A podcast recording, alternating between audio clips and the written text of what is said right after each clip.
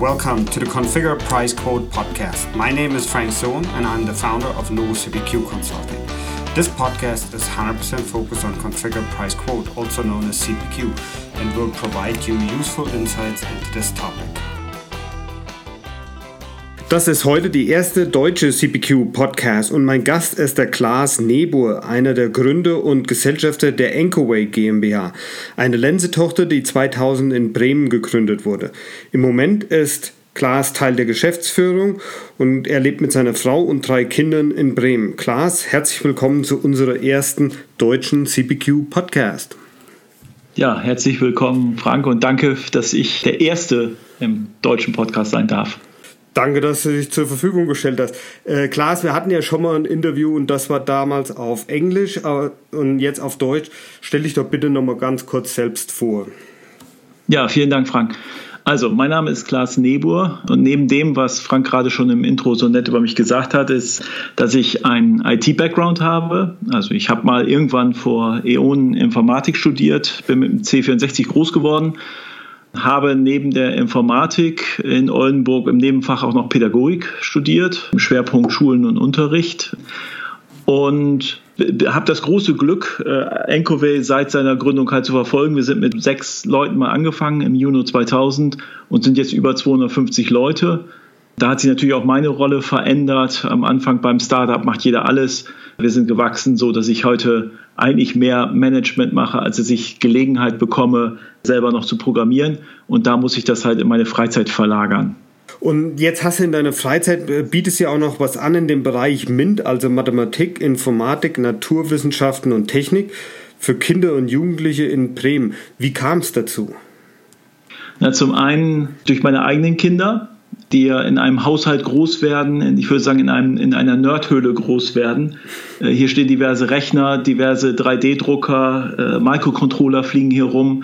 Ich habe das große Glück, dass ich eine Frau habe, die auch für das Thema affin ist. Also werden die Kinder ganz natürlich in so einem Umfeld groß und haben auch Interesse daran. Und da stellt sich natürlich die Frage, wie bringt man dann den eigenen Kindern eigentlich diese Thematik nahe, die ja teilweise sehr komplex ist, wo wir von IoT, Cloud Services sprechen, von Microcontroller-Programmierung. Das sind alles keine leichten Themen und trotzdem hatten meine Kinder schon sehr früh eigentlich das Interesse für das Thema und fragten, wie funktioniert das eigentlich? So, das, das hat mich gereizt und meine Frau gereizt, wie macht man das eigentlich? Meine Frau ist zusätzlich auch noch an der Uni Bremen als wissenschaftliche Mitarbeiterin einem Projekt tätig, das den Auftrag hat, äh, Mädchen und, und junge Menschen an diese MINT-Themen ranzubringen. So sind wir im gleichen Themenkontext unterwegs und vielleicht auch durch, meine, durch mein Studium, mein Interesse, so einen Stoff an Kinder zu vermitteln, bin ich da ein bisschen reingerutscht. Die Affinität kam ein Stück weit daher, ich finde einfach, wir sind ein Unternehmen, das in den letzten 18 Jahren sehr gewachsen ist, sehr viele Menschen dazugekommen hat. Wir sind im Land Bremen einer der großen IT-Arbeitgeber. Und insofern denke ich, ab einer gewissen Größe hat man auch als Unternehmen äh, eine gewisse gesellschaftliche Verantwortung und muss ein Stück einfach der Gesellschaft zurückgeben. Und das ist der Teil, wo ich das verbinde, was mir Spaß macht, mit dem, wo ich denke, ich tue was Gutes, das wieder an die Kinder zurückzugeben. Hm. Und was genau macht er jetzt eigentlich da und wann fängt das an? Also wir haben da verschiedene Programme. Es gibt zum einen äh, ja bei uns in Deutschland den Zukunftstag. Das ist, äh, früher war es mal Girls Day und Boys Day, jetzt heißt Zukunftstag, wo Kinder in Berufe reinschnuppern können, um zu, zu gucken, ob das was für sie ist oder auch einfach der Neugierde wegen. Es, man, es, die Kinder werden dazu angeregt, halt typisch geschlechteruntypische Berufe äh, zu wählen so, aber für diesen Tag, das ist das eine, was wir natürlich anbieten. Das fing mal an, dass wir das primär für die Mitarbeiter, für die Kinder der Mitarbeiter gemacht haben. Aber mittlerweile haben wir einen Vorlauf von fast einem Jahr, dass Kinder sich anmelden für den Zukunftstag. Da wird vormittags und, und leicht in den Mittag hinein wird ein Einblick gegeben, was macht NKW und die Kinder programmieren ein bisschen. Das ist dann typischerweise, ist das dann äh, sechste, siebte, achte Klasse. Daneben gibt es dann Ferienprogramme, die wir auflegen. Ne? Das ist äh, für viele Eltern sind die Ferien eine Challenge, wo sie halt sehen müssen, mit Arbeit, eigenem Urlaub und, und die Zeit der Kinder unterzubringen. Insofern kommen wir allen entgegen, wenn wir in den Ferien Wochenangebote machen, wo wir die Kinder dann morgens bis mittags halt bei uns betreuen und sie dann auch eine größere Aufgabe bewältigen können. Und wie viele Kinder sind dann bei den Events da? Wenn das ein Jahr im Voraus ist, äh, das heißt, ihr habt jetzt für, dies, für das Sommerprogramm ist schon alles abgeschlossen, also da kann keiner mehr dazukommen. Nee, da kann eigentlich schon keiner mehr zukommen. Nee, das ist unterschiedlich, weil natürlich der Betreuungsschlüssel auch angemessen sein muss. Und äh, gerade wenn die Kinder halt noch nicht so viel Vorerfahrung haben, dann ist das in der Regel eine 2 oder 3 zu 1 Betreuung. Also auf, auf zwei, drei Kinder kommt ein Betreuer. Insofern ist das schon sehr personalintensiv. Und mit der Ausstattung und den Räumlichkeiten, da ist das am, Mintag, äh, am, am Zukunftstag hatten wir jetzt 20 Kinder und im Ferienprogramm sind das so um die 12, 15 Kinder, die wir dann haben. Und wie führt ihr die Kinder und Jugendlichen in das Thema Informatik ein? Ich finde, da kommen ähm, viele tolle Dinge äh, unserer heutigen Zeit zusammen. Ich hätte dieselbe Aufgabe wenn ich die versucht hätte zu lösen zu einer Zeit, wo ich in dem Alter war, dann hätte ich das, hätte ich gar nicht gewusst, wie. Aber wir leben in einem, in einem Jahrzehnt, wo halt 3D-Drucker, wo ähm, Microcontroller, Breakout-Boards sehr viel, das ist fast Plug and Play, was da heute angeboten wird.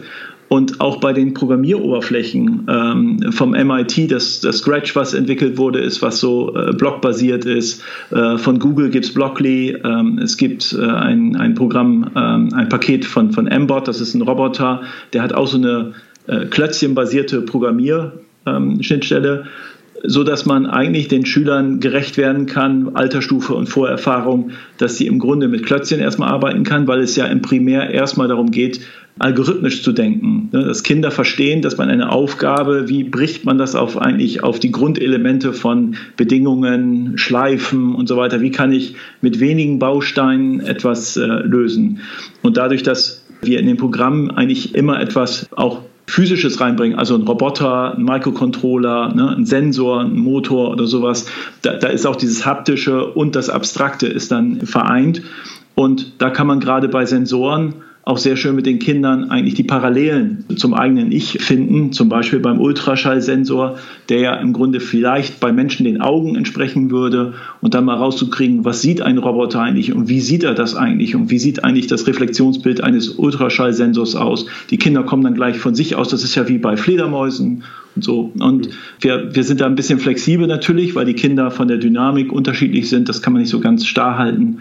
Aber das ist ungefähr der Einstieg und dann kommt man über Sensorik, was macht das eigentlich, über Klötzchenprogrammierung, sage ich mal, hin auch. Manche wollen dann auch tatsächlich in C programmieren oder, oder richtige Programmieroberflächen verwenden. Das ist aber sehr situativ. Hm. Und da ist jetzt natürlich eine Frage, die muss man in dem Zusammenhang ein bisschen stellen, ist, äh, der, ihr habt ja wahrscheinlich auch Kinder von Zuwanderern da und äh, wie werden die eingebunden mit in diese Aktivitäten? Das ist ein, ein großer Anteil äh, tatsächlich sogar. Es, es braucht eigentlich gar keine andere Einbindung. Die sind, zumindest die sich bei uns bewerben, und das ist ja auch ein Stück Eigeninitiative oder Initiative der Eltern, weswegen die bei uns aufschlagen. Das, äh, die, die werden ja nicht genötigt, also ist da ja schon Motivation von sich aus dabei. Die sind alle super motiviert, die sind sehr konzentriert bei der Sache. Und es gibt Einzelne, wo man das Gefühl hat, dass die eigentlich das sogar noch viel mehr verstehen, dass sie, dass sie durch dieses Programm eine Chance kriegen, in einer Welt in Berührung zu bekommen, mit der sie später bessere Berufschancen haben. Das ist vielleicht bei Kindern ohne Migrationshintergrund teilweise gar nicht so. Das ist aber, das sind zu wenig Kinder, als man da jetzt irgendwas empirisch daraus ableiten könnte.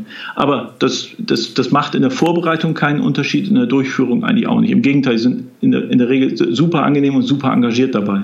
Dann habe ich noch zwei administrative Fragen. Erstens, du sagtest, dass die Kinder und Jugendlichen sich bewerben müssen. Da ist die Frage, wie viel tun sich tatsächlich bewerben? Und zweitens, wie lange sind die Programme, die du bisher erwähnt hast? Also die Ferienprogramme, die sind dann so eine Woche. Mhm. Wir haben da noch keine große Marketingaktion dahinter. Das ist im Grunde Mitarbeiter erzählen das in ihrem Bekanntenkreis rum und dann ist das so virales Marketing, dass, dass eigentlich die Menschen sich bei uns melden.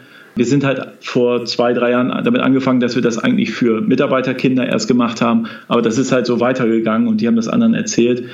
Wir könnten locker das Doppelte an, an Kursen machen. Und was sind eure längerfristigen Ziele für diese verschiedenen Programme?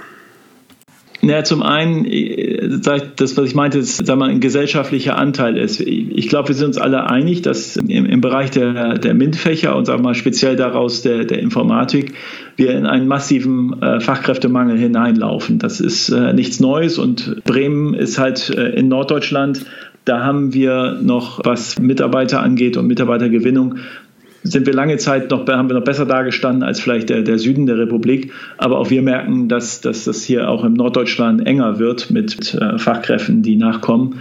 Also wenn, wenn, man, wenn man seiner Region was Gutes tun will, ich glaube, dann ist das langfristig, müssen wir was tun, um, um diesem Fachkräftemangel zu begegnen. Ähm, es ist aber auch ein Stück weit bei den Kindern, wir haben nicht den Anspruch, dass die Kinder alle später Informatik studieren oder einen Informatik-Fachberuf wählen oder so. Es ist halt auch bei manchen Dingen, die, Kinder sind halt Teil einer, einer industriellen Revolution. Selbst für Kinder gestaltet sich diese industrielle Revolution, die nehmen die nicht bewusst wahr, aber sie sind permanent umgeben von cyberphysischen Systemen. Da ist ein Alexa, sie nutzen äh, Snapchat und verschiedene, verschiedene Dienste auf dem Handy. Sie führen Transaktionen aus, sie spielen Spiele, wo Ingame-Käufe äh, Teil sind, aber sie verstehen teilweise gar nicht, wie die, wie die Geschäftsmodelle dahinter sind und die Wirkprinzipien sind. Und ich sage mal, um da äh, mehr Medienkompetenz zu haben und äh, selbstreflektierter und selbstbestimmter mit, den, mit diesen ganzen Technologien umgehen zu können, da ist das sicherlich ein wichtiger und wertvoller Beitrag. Und wir sehen das auch in der Zusammenarbeit mit den Schulen, was, was sich sehr schwierig gestaltet, aber dass, dass natürlich Lehrer und auch die Lehrerfortbildung mit dieser Dynamik äh, gar nicht äh, Schritt halten kann. Ne? Da entstehen Technologien und äh, Applikationen und, und äh, um sie herum. Das kann gar nicht geordnet in den Schulunterricht so mit aufgenommen werden. Hm. Und was mir vorstellen kann, dem Bereich ist ja auch, dass die Eltern unterschiedlich auf das Angebot reagieren, weil in, äh, in einem vorherigen Gespräch hast du ja schon mal gesagt, dass einige einige Eltern mitunter auch gegen den Digitalpakt sind. Und ich denke, das ist interessant, ein bisschen mehr dazu zu erfahren, warum das so ist. Ja, das hat mich äh, tatsächlich überrascht. Äh, ja, wir haben ja in, Deutschland den Digitalpakt, der aber primär erstmal um die, um die Ausstattung geht und die Verfügbarkeit äh, von, von, von Medien und von Zugängen. Äh, die, die didaktischen Konzepte werden sicherlich noch einen Moment lang brauchen und das ist ein Stück weit, wo wir vielleicht mit sagen wir, in der Public-Private Partnership mit Schulen, mit der, mit der Universität und äh, als Unternehmen äh, arbeiten können. Nun ist IT für uns beide ähm, und, und wir sind in der Branche aktiv. Das heißt, wir haben einen, einen ganz anderen Bezug zu IT. Erstens haben wir ein grundpositives äh, Verhältnis zu Informationstechnologie natürlich weiß man, weiß man um, um, die Risiken von Sicherheit und Umgang mit sensiblen Daten und so weiter, aber trotzdem haben wir, sonst hätten wir uns auch gar nicht für diesen Beruf entschieden. Wir haben erstmal ein grundsätzlich ein positives Verhältnis.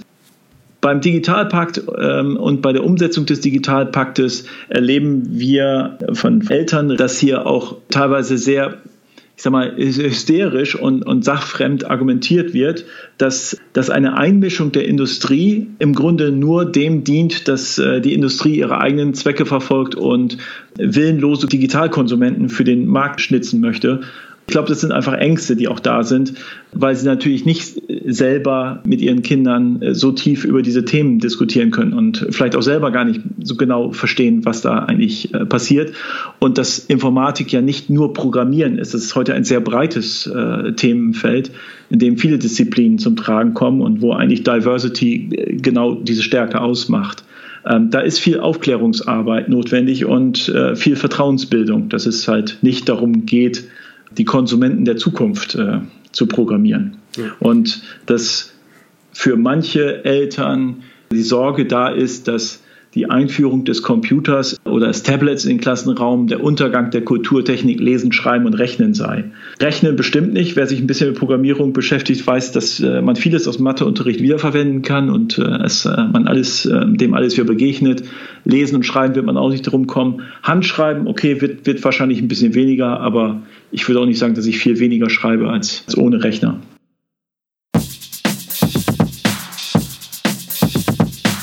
Wir haben zwei CPQ-Angebote, die jeder kennen sollte, der mit CPQ arbeitet. Erstens unsere CPQ Circle Community. Das ist eine kostenlose Webseite, die enthält Informationen von verschiedenen CPQ-Firmen, System Integrators und Forschern.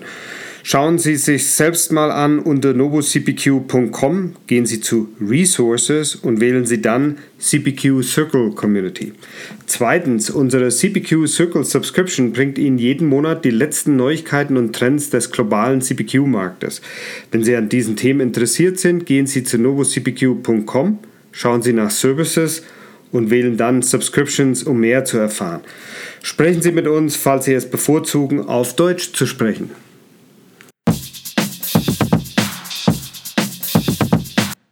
Ich denke, es wäre vielleicht interessant, jetzt nochmal ein bisschen mehr über diesen MINT-Tag und nochmal MINT steht für Mathematik, Informatik, Naturwissenschaften und Technik zu erfahren. Was macht er da? Wie sieht der Tag aus, den ihr jetzt hier hattet in 2019?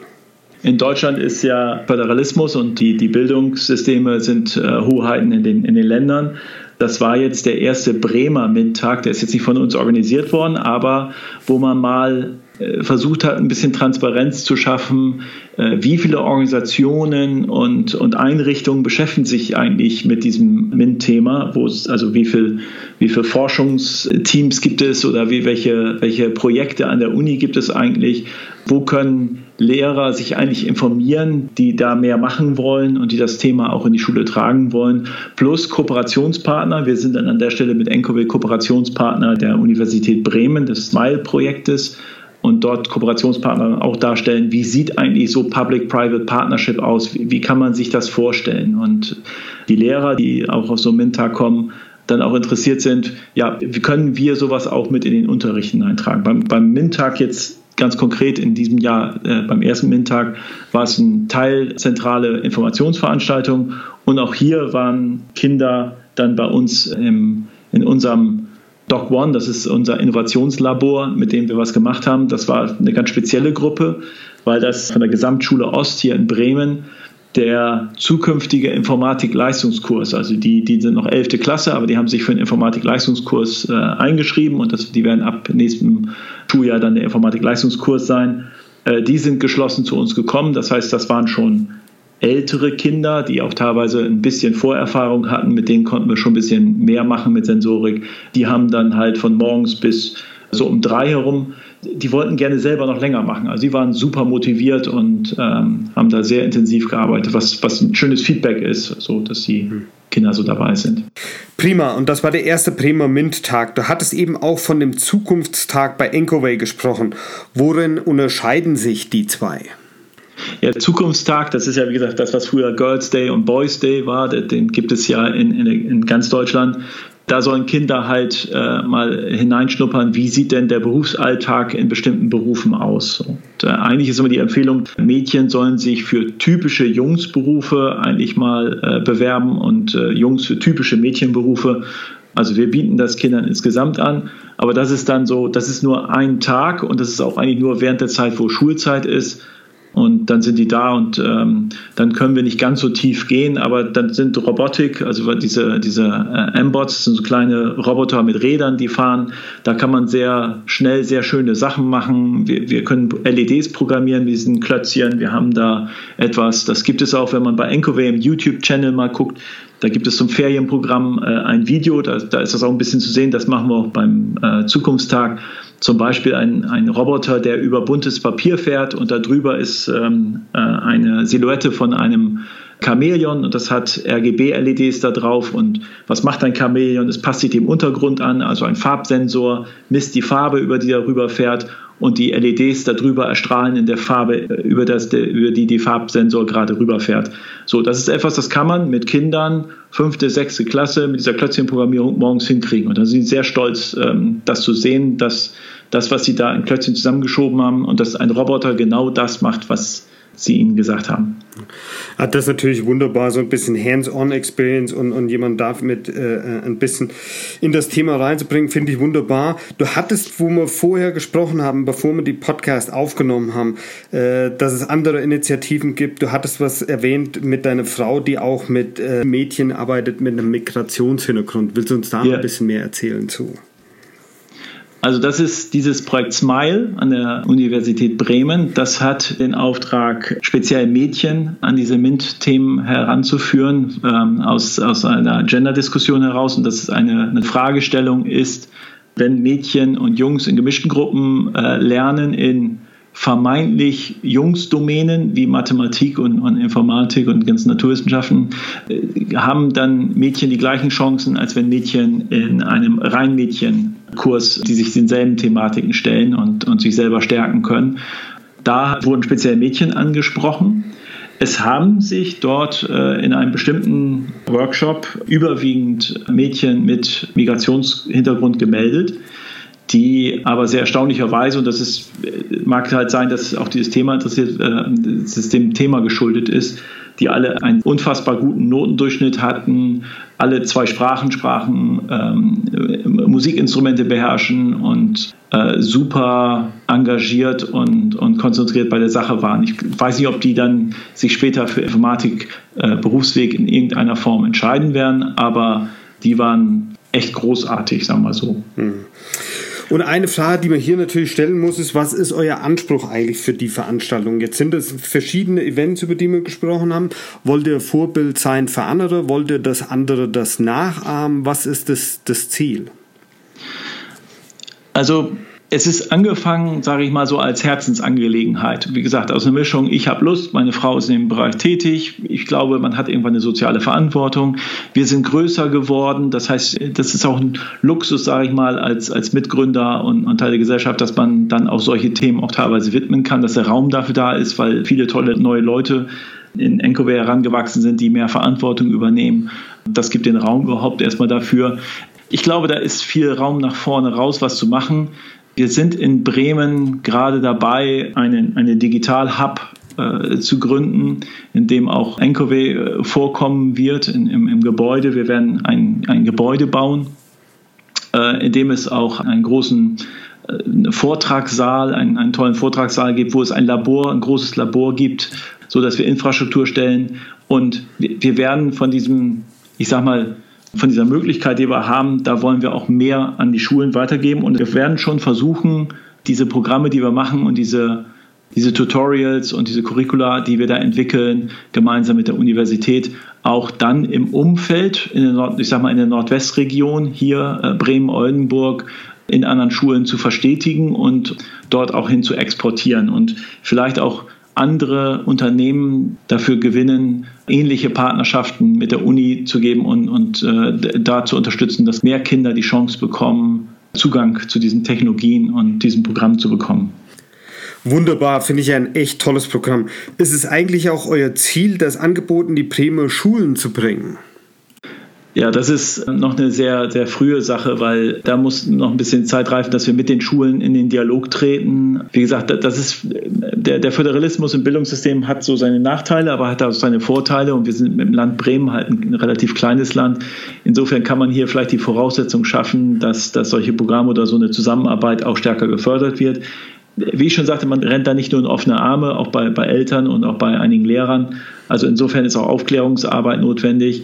Und in Bremen ist es halt äh, aufgrund der Größe des Landes und der Stadt sicherlich möglich, zu uns zu kommen.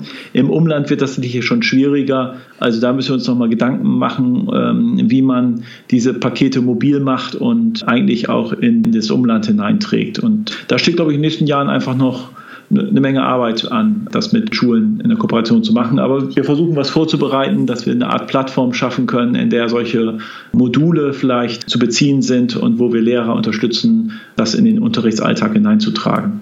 Und gibt es bei den verschiedenen Programmen eigentlich Unterschiede bezüglich Jungen und Mädchen? Ja, das ist eine sehr heikle Frage. Erstens habe ich kein, kein empirisch gesichertes Material. Ich kann das nur auf Basis dessen urteilen, was ich erlebe. Und die, die Kinder, die ich sehe, da sind sicherlich die Kinder kein repräsentativer Schnitt. Und äh, die Anzahl der Kinder, die wir bei uns hatten, sind sicherlich auch nicht repräsentativ. Was ich schon so mitbekomme, ist, dass es noch in den Schulen oftmals ähm, sie den Eindruck kriegen, dass Mathematik doch eher was für Jungs sei und äh, weniger für Mädchen. Auch nicht in allen Schulen. Ich möchte jetzt nicht, dass ich einen Shitstorm hier auslöse, äh, weil ich das gesagt habe. Aber es gibt noch diese tradierten Bilder an, an Schulen und Mädchen kriegen das so teilweise mit. Es ist schon so, dass bei uns dann auch Mädchen typischerweise mit Mädchen zusammen Teams bilden, weil wir, wir in der Betreuung machen immer Zweier-, Dreier-Teams, die dann zusammen an Aufgaben arbeiten. Das sind überwiegend dann schon Mädchen machen Mädchenteams und Jungs machen Jungs-Team. Und es gibt ein paar geschlechterspezifische Verhaltensweisen und ein sind vielleicht lauter oder so. Aber vom Ergebnis her null Unterschied. Und da ist nicht irgendwie, dass Jungs einfach besser sind und auch gar nicht so viel mehr Vorerfahrung haben, zumindest mit den Kindern, mit denen wir anfangen. Also das ist nicht, dass sie mit dem Wettbewerbsvorteil da schon mal ins Rennen gehen. Aber vom Ergebnis her, wenn man Ende des Tages macht, also wir machen zum Beispiel äh, eine Sache, da sollen die mit einem Roboter äh, und einem Ultraschallsensor auf eine Wand zufahren und wir malen eine Linie auf dem Boden und wer am dichtesten an der Linie stehen bleibt, äh, und zwar als autonomes Programm, also soll nicht mehr Fernbedienung, sondern der Roboter soll auf die Wand zu fahren und wer am dichtesten an, äh, an der Linie hält, hat gewonnen. So, ähm, der darf sich als erster dann ein Stück Pizza aussuchen. Man kann da nicht sagen, Jungs gewinnen das Rennen immer, eher im Gegenteil. Die sind dann vielleicht zu schnell dabei, dass sie sagen, ich habe die Lösung, das ist es dann und Mädchen ein bisschen tiefgründiger darüber nachdenken, ob das eigentlich so funktionieren kann und so, das ist aber sehr ausgeglichen. Also im Ergebnis ist das super ausgeglichen und man muss sie vielleicht individuell ein bisschen an, unterschiedlich ansprechen und im Umgang damit, aber das ist, wie gesagt, da würde ich sagen, Diversity Rules. Wunderbar. Wir kommen leider schon ans Ende dieser Podcast-Episode und daher meine Frage an dich. Wie können interessierte Hörer dich erreichen, falls sie noch Fragen an dich haben? Also wenn man meinen Namen eingibt, man findet mich bei LinkedIn, bei Xing, bei Twitter und kann gerne auf mich zukommen. Und ich, ich, ich würde mich mehr als freuen, wenn, klar, wenn, wenn wir über Kooperationen weiterreichen, mehr Leute gewinnen, die auch sowas äh, veranstalten wollen. Erfahrungsaustausch können wir machen das können wir sicherlich sehr gerne machen. Klaas, ich denke, ihr habt da ein tolles Programm und ich hoffe, dass unser Podcast ein bisschen dazu beitragen kann, dass diese oder ähnliche Programme an mehreren Stellen angeboten werden. Vielen Dank nochmal, dass du dir Zeit genommen hast, uns etwas über eure Programme zu erzählen. Ja, mich hat das auch sehr gefreut, dass jemand, der eine CPQ-Podcast-Serie macht, ein etwas anderes Thema aufgegriffen hat und dass ich äh, damit einen Erfolg habe, den man mir nie nehmen kann, dass ich der erste Podcast äh, im nicht ganz klaren CPQ-Thema bin. Äh, danke für diese Einladung, für diese Chance. Danke, Klaas. Tschüss. Tschüss. I'd like to thank everyone for listening and hope you learned something interesting today. If you like the podcast, please go ahead and rate it on iTunes or share it with your friends and colleagues.